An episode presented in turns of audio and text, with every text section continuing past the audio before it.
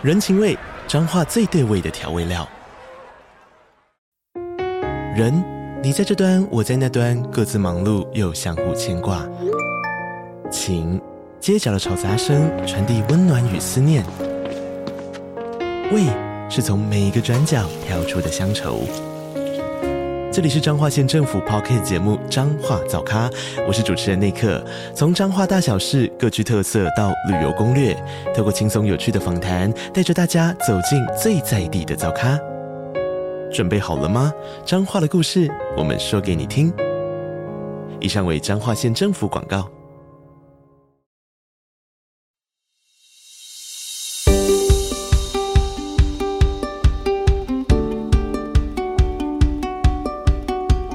所以疗愈的重点就是在于说，我们能够透过觉察，然后去改写这个自动导航的模式。我们能在任何的状态下都能够安然自处，不被恐惧所驱动。那么你就能够更加的智慧的去做出更符合让你身心都愉快、都健康的决定和行动。所以，其实我们今天在聊这个饮食自由，不是只有让饮食自由而已，它是会让你疗愈到你人生的很多面向的关系。因为所有的关系本质上都是我们跟自己的关系。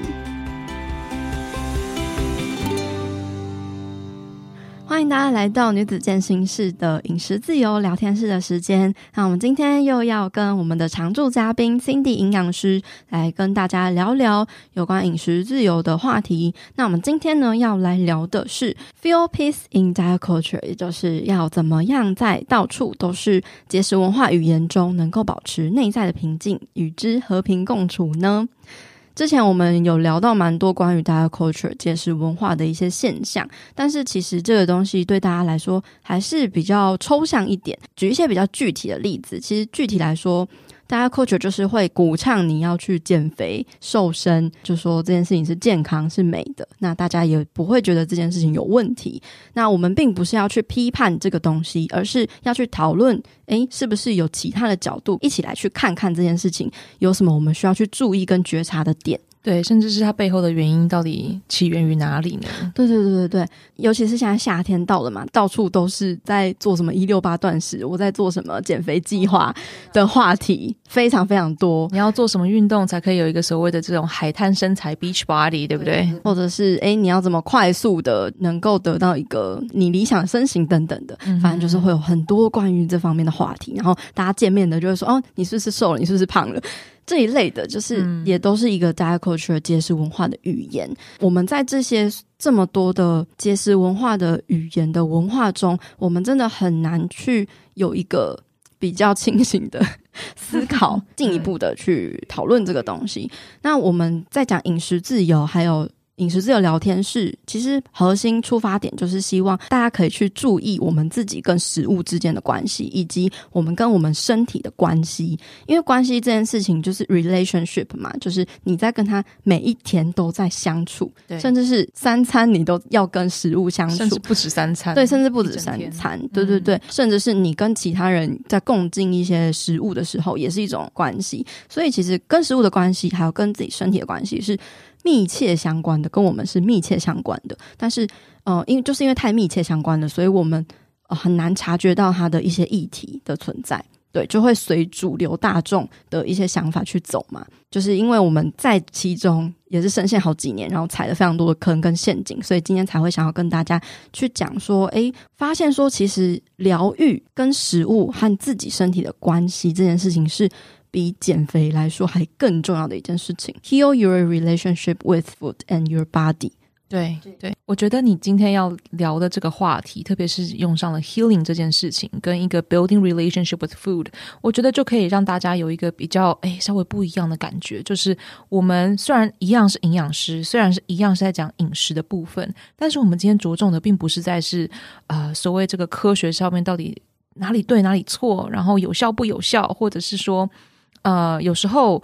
我也可以跟大家先分享一下，我们刚刚提到这个 diet culture，怎么样知道自己有没有在 diet culture 里面？不单单是只有说，哎，你最近胖了、瘦了，它会影响到你的心情，更是一个，如果今天有一个 program 告诉你说，因为最近现在暑假嘛，然后这种你常常会看到的速效定哦，就是你在多短的时间内可以减重到多少，或者是体脂下降多少，你会因为被他这样子的一个 slogan 而吸引的，就代表其实我们就是活在一个 DIECULTURE 里面。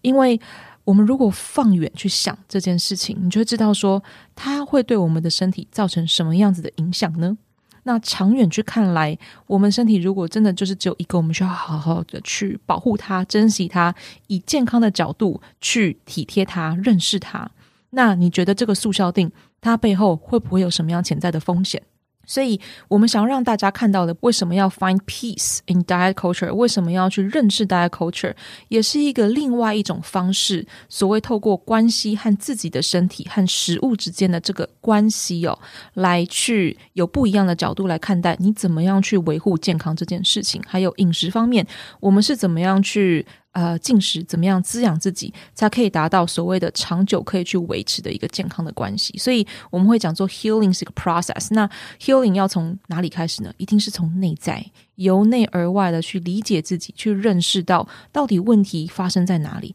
到底以前发生过什么事情，到底从哪里去吸收到所谓这个 diet culture，我一定要减肥才可以得到快乐，我一定要得到什么样子的身形体重，我才可以去海滩上面展现我自己的呃快乐，或者是享受跟朋友在一起的时光哦，这些我一定要有。这样的身材一定要有这样子的一个饮食模式，才可以怎么样怎么样的这样子类似的语言呢？呃，我们就会希望从这样子的一个平台上面来给大家有不一样的感觉跟不一样的思考方向。对，它是一个比较长远性的思考。那刚刚提到说，像现在夏日这么多的鼓励你要去减肥的一些哦，不管是计划，不管是产品也好，它都是在 trigger，就是在触发。你想要去减肥的一个动机动力，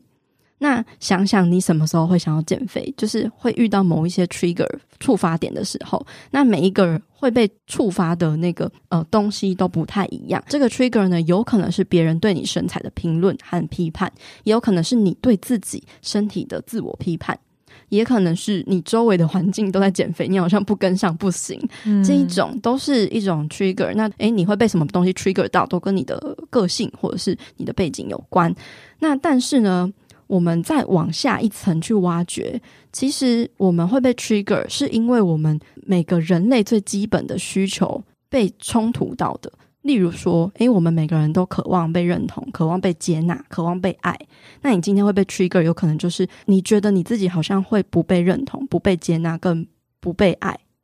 所以你需要透过改变你自己的身体，或是你要去减肥，然后去达到一个理想的身材，你好像才能够被认同、被接纳、被爱。所以其实最根本的那个需求是有冲突的，我们才会被 trigger。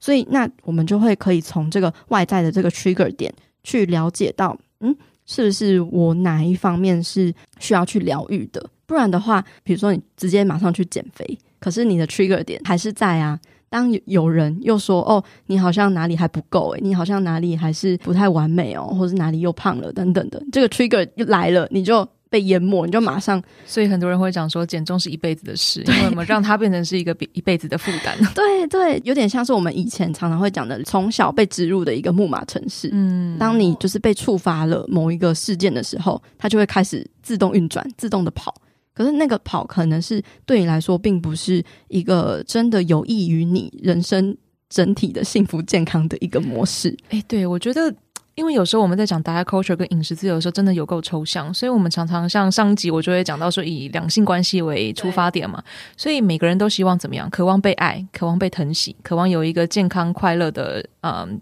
家庭，或者是跟另外一半的相处嘛。我们就想想说，为什么有些人他其实渴望被爱，但是他一直没有办法得到一段很幸福或者是一个很平稳的关系哦？那我们英文里面就要讲说，这叫做 self sabotage，就是一种自我破坏，对。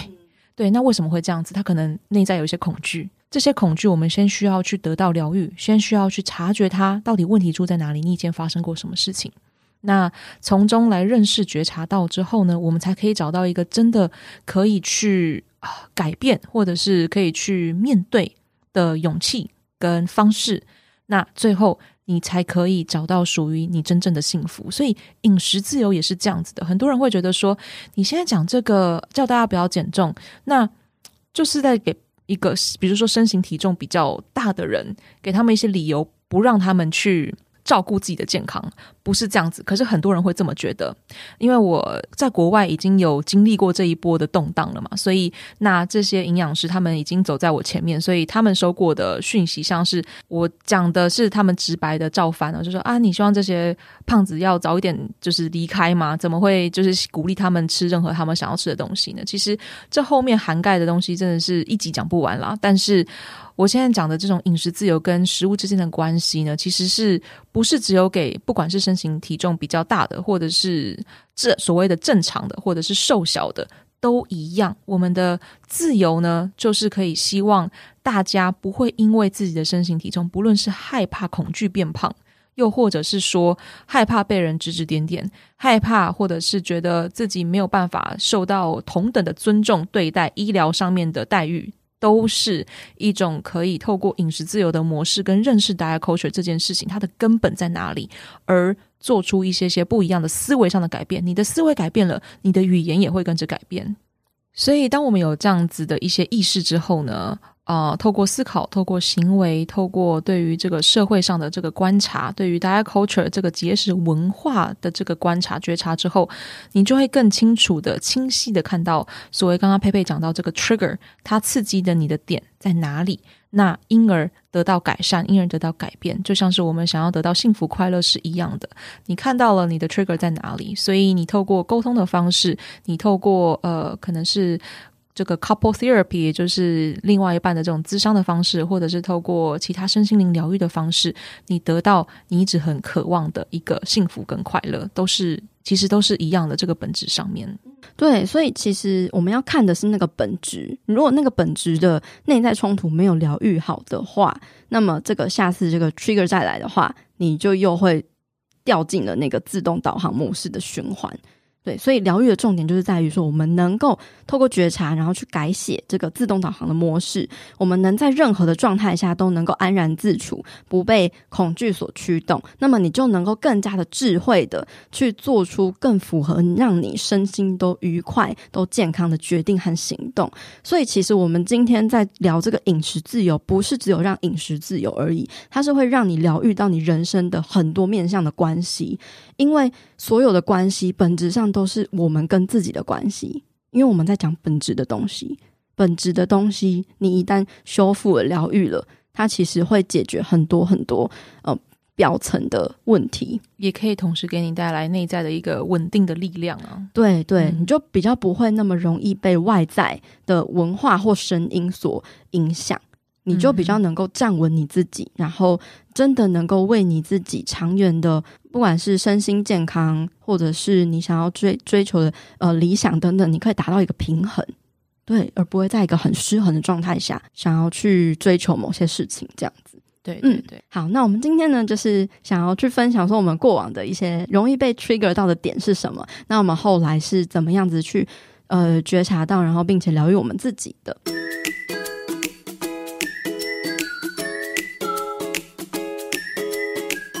阳光糯米浆营养商谈室，本集节目由统一阳光赞助播出。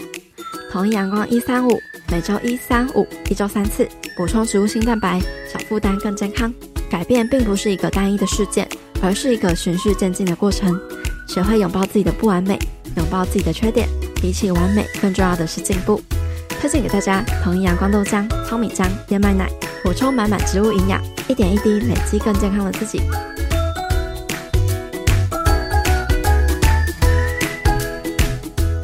那我先分享啊，我先分享自己本身的好了。我前两天刚好去跑了一个马拉松。那我们大家有跑马拉松的经验的人都知道，说我们在每一个每一 K 的时候，可能就会有一些鼓励你的话，让你继续向前冲嘛，对不对？我从二零一一一二年就开始跑了，所以跑了十几年。那大家都知道，说我从饮食自由疗愈之后，其实也才过了大概两年左右的时间，所以前面的十几年。我都是深陷在所谓的 diet culture 里面，然后饮食失调非常的严重。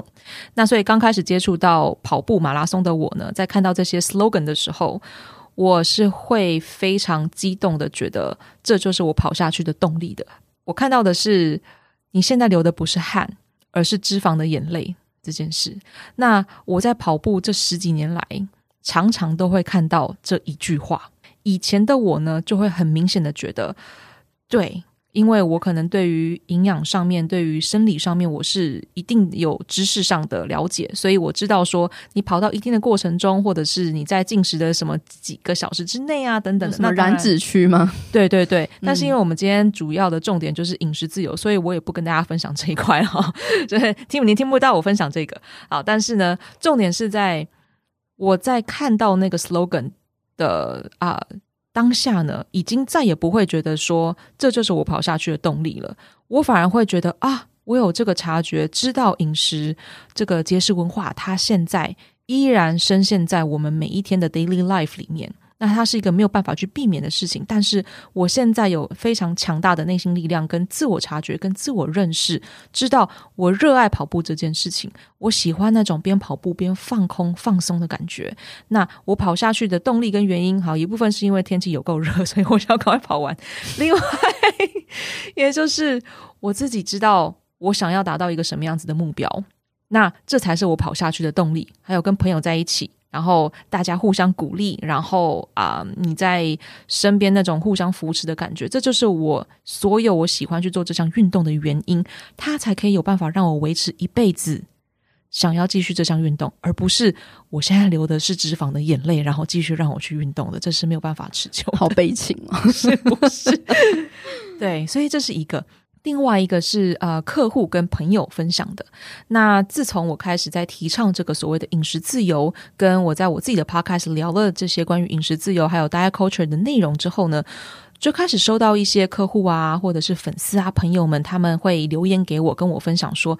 哎呀，营养师，你知道吗？以前呢，我在可能看到像是直销啊，或者是我刚刚提到的这种速效定，就是你在多少的时间内可以减掉多少趴的体脂，或者是说这个健身房他会跟你说，你进去一个小时，你可以燃烧一千卡路里哦，而且你在睡觉的时候还可以继续燃烧，是不是很棒？躺着都能瘦。”哇，他以前就会看到这个，就觉得说太棒了，这是我要的，再多钱我都愿意。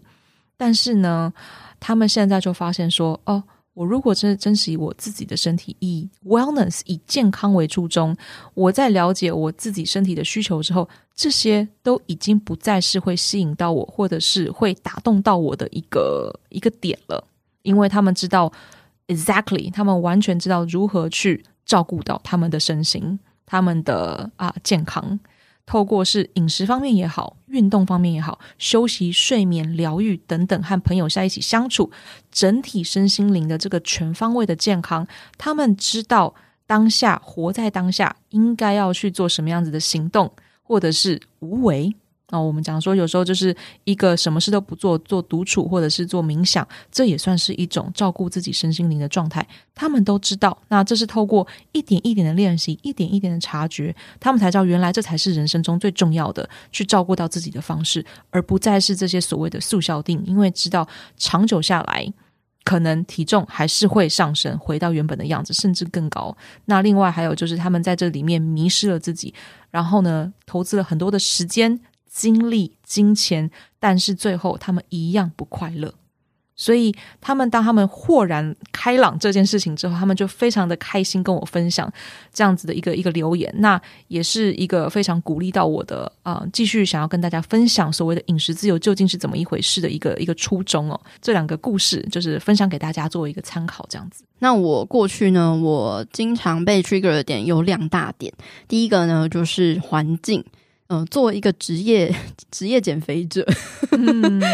就是从小到大都在减肥，觉得说，哎，减肥是一辈子的事情的，这样子的一个自我信念存在的人呢，最容易接触到的一定就是减肥类型的团体，不管是直销或者是健身房。那在那样的环境中呢，一定都会有数字的比较和压力。那美其名是督促自己，但实际上呢，是不断的在 摧残自我价值感。对，因为你的自我价值就是随着那个数字在不断的摇摆起伏嘛，对，你就会认为说啊，我我数字降了，我就是进步了，我就是好棒棒。啊。如果我数字升了，我就是一定是好坏坏，我做错了什么事情，我要去还债等等的，就真的是一个很有压力、很压迫的一件事情。然后就是失败感一直在不断的叠加，然后包括说我们之前有提到说，哎，你节食是不能一辈子的嘛，就是节食减肥这件事情，就是会很容易让我们掉入那个溜溜球效应，嗯、体重、嗯、呃预设值会不断的变高，所以它注定会失败。所以你自我价值感就是不断的会一直掉，一直掉。对，对我觉得不但是自我价值，而且你会开始产生出一种对于自己身体越来越不信任，对，不信任，对，想要宣传的你和自我内在连接，去相信你自己，去肯定你自己，哇，就越来越远了。对，你会越来越不相信你自己。你会觉得你一直在失败。对，我今天胖了，你看，就是你在那里吃冰淇淋，就说不能吃吧，或是我意志力不够，然后就会觉得哇，一切都是自己的错。嗯嗯，对，这就会离我们所谓的呃身心灵疗愈跟合一这件事情会越来越远。我们一直在不断的跟自己搞分裂。对对对对对，所以说嗯，后来我就呃不再接触相关的团体，然后去主动的改变我自己的环境，然后我也去退追了很多的账号。那不好意思退罪的话，我就会晋升，我就把它 mute 掉这样子，因为我知道会影响我的心理状态，那我就会不想要去看。那如果是家人或是朋友的话，我会主动的去跟他们说明我的状况，还有我的想法，我的感受是什么。嗯。就是需要去沟通，对，对，不能够让他们一直来踩自己的线，因为你自己已经知道你的线在哪里了。我希望建立一个哦关系的界限，让他们了解说哪些话会让我感到受伤，然后希望他们能够尊重我。嗯，我觉得这件事情是，我觉得尤其是华人吧，就特别容易，嗯、呃，没有办法去设定的一个东西，因为。大家大家的界限都很模糊，任由别人来踩自己的线，然后一直不断让自己退后。因为有一种话叫做什么？哎，中文是什么？吃亏就是占便宜，是不是？我觉得有时候亚洲文化就有很多诸如此类的东西。其实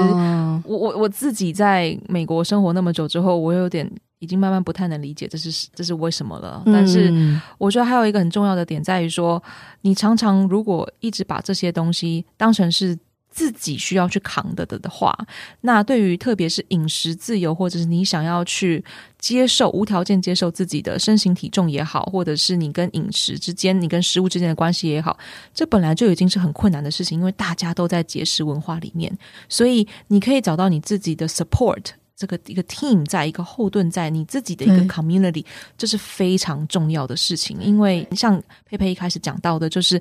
大家都在减重，大家都想要去来个 have a beach body，然后你自己觉得说不行啊，我就是想要就是尊重我自己的身体，然后我吃我该吃的，然后我做我喜欢做的运动，那你就没有办法融入到团体里面。可是我们人都是希望有一个团体在的，都是希望可以被互相理解、互相尊重跟包容的。那所以你在这边自己一个人。会很辛苦，所以找到可以相信你的人，可以爱你、无条件爱你、理解你的人，作为你的后盾，作为你为什么想要继续坚持这条路下去，然后啊、呃，跟食物之间达成一个和平共处的关系，是我觉得很重要的一件事情。找到那样子的人，还有就是说明自己的一些立场跟想法，还有感受，沟通这件事情也是很重要的。对对，建立健康的界限，这时候我们彼此才能够保持一个诶。就是知道不要踩对方的什么线，这样一个彼此尊重的一个人际关系，我觉得才是真的是健康的。对，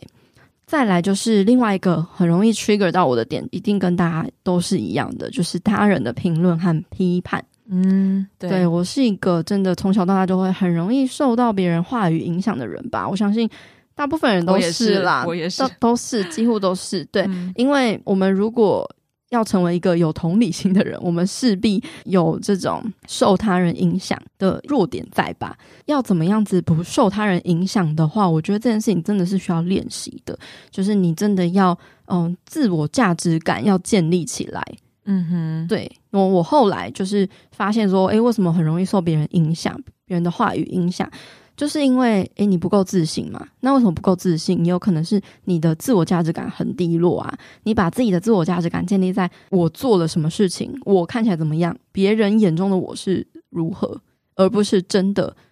从自己出发的力量。那我后来就是做了很多疗愈的功课嘛，就开始把力量拿回来，然后重新去改写自我价值感的信念，肯定自己的价值，然后无论如何，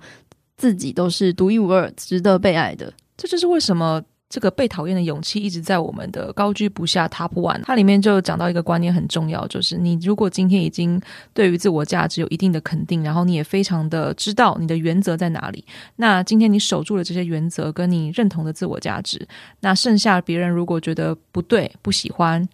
不同意，那那就是别人的课题，不再是你的课题了。另外，我也听到，嗯。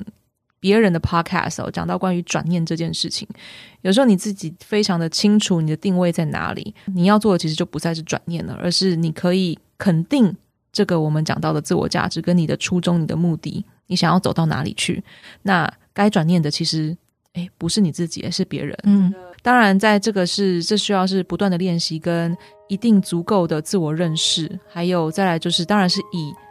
爱为初衷，以包容跟接纳为初衷。可是，对于食物上面，对于饮食自由上面来讲，肯定肯定的，那就是你和食物之间的关系。那每一个人都有他自己独一无二的方式，跟他对于健康的定义，跟他的价值感在哪里。那这就是需要去靠到不断的练习跟自我察觉，而去找出来的一套一套生活模式跟饮食模式。没错。所以呢，我们在这个月底呢，我们即将要举办一个免费的直播讲座，来跟大家更进一步的去讨论饮食自由的一些话题。那如果大家有兴趣的话呢，欢迎点击资讯栏中的链接，先预约报名。非常期待，然后我们也会在这个链接里面呢，去放上我们会在这个直播上面会讨论的话题。可能也可以去改变你的一些思维或是盲点。有什么问题？对于饮食自由这一块，或者是 diet culture，你们有什么疑问，或者是想要知道的，也欢迎跟我们联络。嗯，那这都是我们以后可以在饮食自由聊天室呈现给大家的新的素材。然后我们在讲座里面呢，也会去分享饮食自由班的一些更进一步的资讯。嗯嗯，好，那今天就非常感谢大家的收听。然后如果大家有任何的回馈或想法，都欢迎分享给我们哦。那我们下次再见喽，拜拜。谢谢大家，拜拜。